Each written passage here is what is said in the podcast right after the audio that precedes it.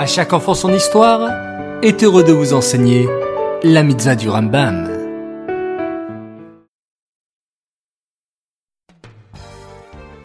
Bonjour les enfants, content de vous retrouver avec notre halakha du Rambam du jour.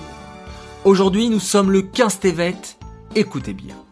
C'est la mitzvah positive numéro 90.